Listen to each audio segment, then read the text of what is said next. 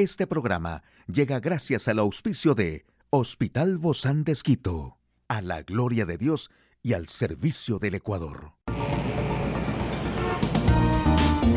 Ciudad Médica, un espacio para tu salud.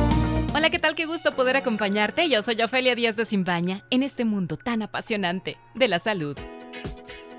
Estos son algunos elementos que debemos comer al llegar a la menopausia para disminuir los efectos del descenso hormonal. Ya sabemos que la menopausia es un periodo de la vida de las mujeres que suele ocurrir a partir de los 45 años y a partir de ese momento la mujer vive numerosos e importantes cambios físicos y psicológicos que requieren pues una alimentación específica. Así que un hábito que conviene revisar en esta etapa es la alimentación. Además para evitar o reducir la descalcificación de los huesos necesitamos la vitamina D.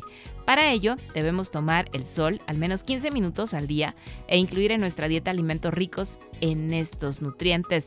La leche, el yogur o el queso son alimentos especialmente ricos en vitamina D. Y también en esta etapa es frecuente sentirse cansados, así que es fundamental incluir hidratos de carbono de absorción lenta que te aportan la energía necesaria para hacer frente a tu agenda diaria como los cereales integrales. Y durante la menopausia suelen aumentar los niveles de colesterol y el riesgo de sufrir enfermedades cardiovasculares. Para evitarlo es imprescindible llevar una dieta cardiosaludable, aumentando la ingesta de grasas saludables como aceite de oliva extra virgen, frutos secos y también aguacate. Y la grasa deja de acumularse en las caderas y pasa a hacerlo, ¿sabes dónde? En la barriga, o el abdomen. Esto aumenta el riesgo cardiovascular, el colesterol y la tensión arterial. Así que debemos incluir alimentos bajos en calorías como pescados blandos, el bacalao, la merluza o el rape. Y también aumentar nuestro consumo de líquidos, beber alrededor de 1.5 litros de agua al día equivale a 6 vasos. Pero si te cuesta alcanzar esa cantidad, una buena opción es tomar infusiones u optar por caldos vegetales.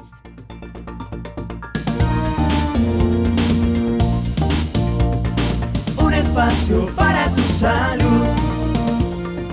Aquí el detalle de la información más actual en el campo de la salud. Pekín hace pruebas masivas y cierra vecindarios por COVID-19. La OMS y UNICEF advierten por una tormenta perfecta de enfermedades con el retraso de las vacunas y el aumento de los casos de sarampión. El revolucionario hallazgo que vincula el cáncer de próstata con bacterias en la orina.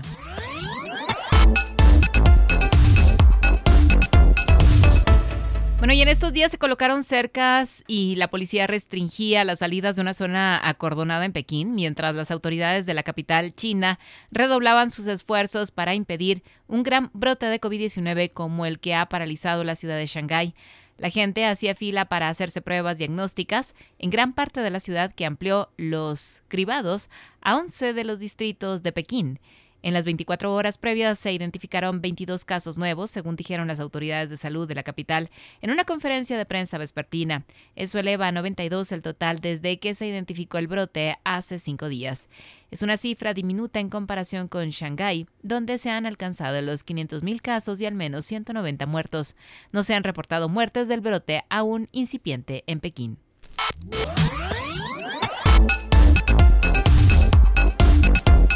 La Organización Mundial de la Salud y el Fondo Internacional de Emergencia de las Naciones Unidas, UNICEF, para la Infancia, advirtieron en estos días el aumento del riesgo de propagación del sarampión, ya que los casos en todo el mundo han aumentado casi un 80% en lo que va del 2022 en comparación con 2021. En enero y febrero del 2022 se registraron casi 17.338 casos de sarampión en todo el mundo, en comparación con los 9.665 de los dos primeros meses del 2021, señalaron las organizaciones en un comunicado de prensa en el que destacaron que hubo 21 brotes grandes y perturbadores, muchos de ellos en África y el Mediterráneo Oriental. Las interrupciones relacionadas con la pandemia, el aumento de las desigualdades en el acceso a las vacunas y el desvío de recursos de la inmunización de rutina están dejando a demasiados niños sin protección contra el sarampión y otras enfermedades prevenibles por vacunación, dijeron las organizaciones. Agregaron que a medida que las ciudades y los países relajan las restricciones de la pandemia de COVID-19, los brotes de sarampión son más probables.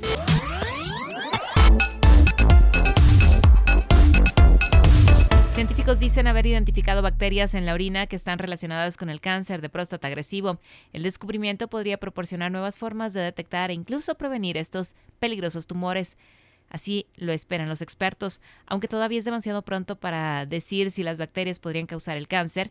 En lugar de ser solo un marcador útil, el equipo de la Universidad de East Anglia, que encontró el vínculo, planea más estudios para ver si eliminar la infección con antibióticos podría prevenir tumores malignos. Se sabe que la infección bacteriana desempeña un papel en el desarrollo de otros tipos de cáncer. Por ejemplo, un virus llamado H. pylori puede desencadenar cáncer de estómago y un ciclo de antibióticos podría eliminar este riesgo. Se necesitan más estudios para establecer cómo estas bacterias están involucradas en el crecimiento del cáncer de próstata, pero esta investigación podría ayudar a generar nuevas herramientas de detección y prevención que ayudarían a reducir el impacto de estos cánceres en la sociedad. Una charla amigable con nuestro invitado. Hoy en Médico Directo hablaremos sobre la disminución del deseo sexual tanto en hombres como en mujeres. ¿Quiere saber usted más de este tema? lo invito a que nos acompañe. Y bueno, regularmente siempre hemos hablado de esa disminución del deseo sexual en las mujeres, pero ¿será que esto es lo que realmente vamos a abarcar el día de hoy? Y antes de hablar del tema, quisiera, por favor, para que aquellos papitos que tengan niños pequeñines los aparten a una actividad que a ellos les guste mucho para que nosotros podamos prestar atención en este tema y saber realmente si esto de la disminución del deseo sexual es solamente en mujeres, es más en hombres, por qué se y todas estas preguntas e inquietudes las podemos resolver gracias al apoyo de Mónica Ortiz. Ella es terapista de parejas, también es médica sexóloga. Gracias, Moni, por acompañarnos el día de hoy. Bienvenida. Gracias a ti, Ofe, como siempre, por la confianza y la invitación.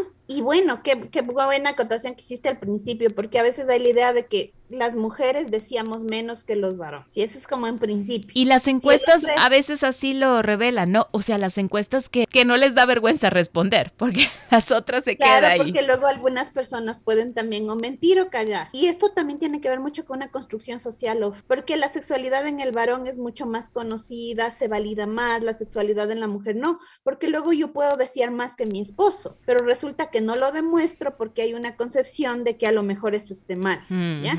Entonces empezamos con ese principio, que no necesariamente es así. Eso tiene que ver con características individuales que pueden ser como el color de piel. O sea, puede haber una, una diferencia de frecuencia del deseo en hombres o en mujeres y esto puede ser en más o en menos. Pero el tema que ahora queremos abordar es que de la frecuencia que normalmente manejamos, entonces digamos que mi frecuencia de deseo, que implica las ganas que yo tengo de aproximarme a mi pareja. O los recuerdos que a veces vienen digamos, de una actividad sexual previa y que desencadenan esa e, es incentivar hacia la búsqueda de un acercamiento con nuestra pareja. Me estoy explicando, o sea, tiene que ver solamente con las ganas. No estoy hablando de cuántas veces tenemos relaciones sexuales. ¿Cuándo vendría esta disminución de estas ganas, de esta búsqueda hacia mi pareja? No estamos hablando si es poca, mucha, mediana, no. No, no estamos aquí poniendo, porque la primera pregunta es que dicen qué es lo normal o no es lo normal. Cada persona manejamos nuestra frecuencia de deseo, de ganas. Entonces esto puede ser variable. Hombre o mujer que ha sentido que la disminución de estas ganas está presente en su vida, entonces ahora vamos a analizar cuáles serían las causas que pueden estar ocasionando que esto suceda, que puede ir desde ya el establecimiento de una disfunción sexual como es el deseo sexual hipoactivo o algunas otras situaciones que no necesariamente son una disminución. Quiero poner un, que sean una disfunción, perdón. Por ejemplo, es totalmente fisiológico y esperable que el, el, el deseo sexual empiece a disminuir en el periodo de lactancia en una mujer y esto es debido a que estamos secretando prolactina. ¿Y se recupera después de ese periodo? Por supuesto que sí. Ahora, hay que diferenciar. En la mujer hay dos tipos de deseo. Uno que viene de factores internos o sea, hormonal. Que algunas mujeres pueden decir, ah, sí, es que cuando estoy ovulando, y algunas somos como más atentas a eso, me siento diferente, ¿sí? Me, me estoy más dispuesta sexualmente. Pero luego hay un deseo tipo 2, que es aquel que responde a los estímulos de nuestra pareja. En el varón se da más en este 2, o sea, que es a consecuencia de un estímulo, una fantasía, un recuerdo, una caricia, por ejemplo, desencadena el deseo sexual. Entonces, lo primero que tenemos que saber, ¿sí? Que van a haber estos dos tipos. Oye, qué diferentes somos, ¿no? En nuestra manera de, pensar y de, de, cómo reaccionamos ante estos estímulos sexuales. Por supuesto, porque el hombre siempre está, de alguna forma, no maneja el periodo ovulatorio, que tiene estos cambios hormonales como las mujeres sí los tenemos en nuestro periodo menstrual. Entonces, aceptamos esta diferencia, pero luego miramos situaciones como las que dije. Entonces, puede ser que esté dando de lactar y por eh, el bebé está súper chiquitito, hay cambios, entonces disminuye el deseo sexual desde características hormonales, por factores internos. Pero si es que luego hay un buen acercamiento, hay intimidad emocional, si ponemos la intención de acercarnos no necesariamente de una forma coital, o sea, para tener actividad sexual penetrativa, sino justamente este acercamiento físico, puede ir del abrazo, de otras formas de estimularnos, esto va a permitir que aumente el deseo también sexual en la mujer. ¿Qué otras situaciones podrían estar pasando en hombres o mujeres que no necesariamente son una disfunción? Por ejemplo, la muerte de un ser querido. la pérdida de un trabajo, alguna situación. Todo lo que hemos vivido con la pandemia también. Exacto. Y las consecuencias. contagio y, muchas de las cosas que, han venido dándose, ¿no? Entonces puede ser que de alguna forma haga que nuestro deseo sexual disminuya y que no necesariamente sea una patología. Pero luego ya, cuando nos vamos a hablar de una disfunción sexual, del deseo sexual hipoactivo, sí hay que vigilar de que esto ya se está, e, es, algo reiterativo. Está sucediendo de, tres a seis meses, llama la atención porque en algunos casos inclusive puede ser brusco. Entonces muchas de las personas miran que hay esta diferencia, que en uno de los dos cónyuges está sucediendo esta disminución, pero no sabe por qué se da.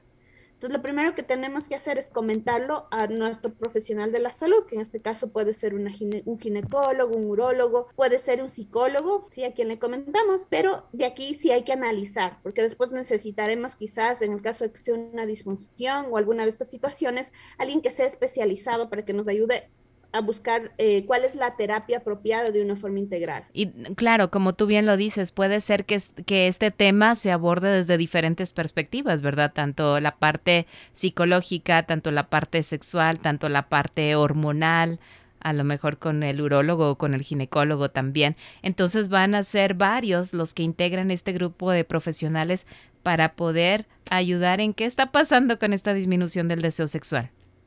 Por supuesto, o sea, este primer acercamiento en el que le comentamos a un profesional, pero no, ojo que no todos tienen el entrenamiento para apoyarnos de una forma integral. ¿Por qué digo esto? Porque puede ser que yo vaya a mi visita con el endocrinólogo y descubra que hay una causa ahí, o el urólogo una disminución de testosterona en el varón. Pero resulta que generalmente también, como tenemos alma, tenemos nuestras emociones, tenemos nuestras, nuestras psiquis, también puede haber una afectación a nivel psicoemocional. También puede haber una repercusión en la pareja. Entonces, por eso es adecuado que sea un profesional de la sexología que de forma integral nos ayude a encontrar la causa, que puede ser desde medicamentos que estamos tomando, por ejemplo, hay ciertos medicamentos que se manejan en salud mental, eh, que hacen que el deseo sexual disminuya, Situaciones hormonales como las que mencionamos, disminución de testosterona, aumento de prolactina, alguna afectación de la glándula tiroides. O, claro, en la etapa de la menopausia también, ¿verdad? Por supuesto, por supuesto también que son situaciones que son esperables también en nuestro ciclo evolutivo. Pero también pueden ser otras situaciones, OFE, como por ejemplo consecuencia de una infidelidad que no hemos relacionado o hay un ambiente hostil, se ha ido disminuyendo la intimidad emocional, sobre todo ese alejamiento que allá no nos vemos como amigos, estamos solo por nuestros hijos, etcétera, hacen que de alguna forma también nos empecemos a alejar sexualmente, con las consecuencias que se vienen. Entonces, de aquí un poco es el poder incentivar a las personas que si ven que hay este problema, ¿sí? sepan que es posible solucionarlo, ¿sí? encontrando la causa y sobre todo, que ya lo hemos recalcado muchísimo, mirando que esta puede ser la oportunidad de mejorar nuestra vida sexual de forma integral. Obviamente esto es un resumen pequeñito de todo lo que hay detrás, porque pueden haber múltiples causas para tener justamente esta disminución del deseo sexual, como tú bien lo has recalcado. Si es que esto se presenta, nosotros identifiquemos, no nos resignemos, porque a veces la gente deja pasar muchísimo tiempo hasta acudir a un profesional, lo comentemos con alguien más para que nos pueda dar una guía o derivarnos de, de un profesional especializado. Muchísimas gracias, doctora Mónica Ortiz, sexóloga médica, terapista de parejas del Hospital Bozán de Esquito. A usted, amigo y amiga, a seguirnos cuidando, por favor. Hasta la próxima. Espacio para tu salud. Puedes escuchar de nuevo este programa en radio hcjb.org. Este programa llegó a usted gracias al gentil auspicio de Hospital Bozán de Esquito, a la gloria de Dios y al servicio del Ecuador.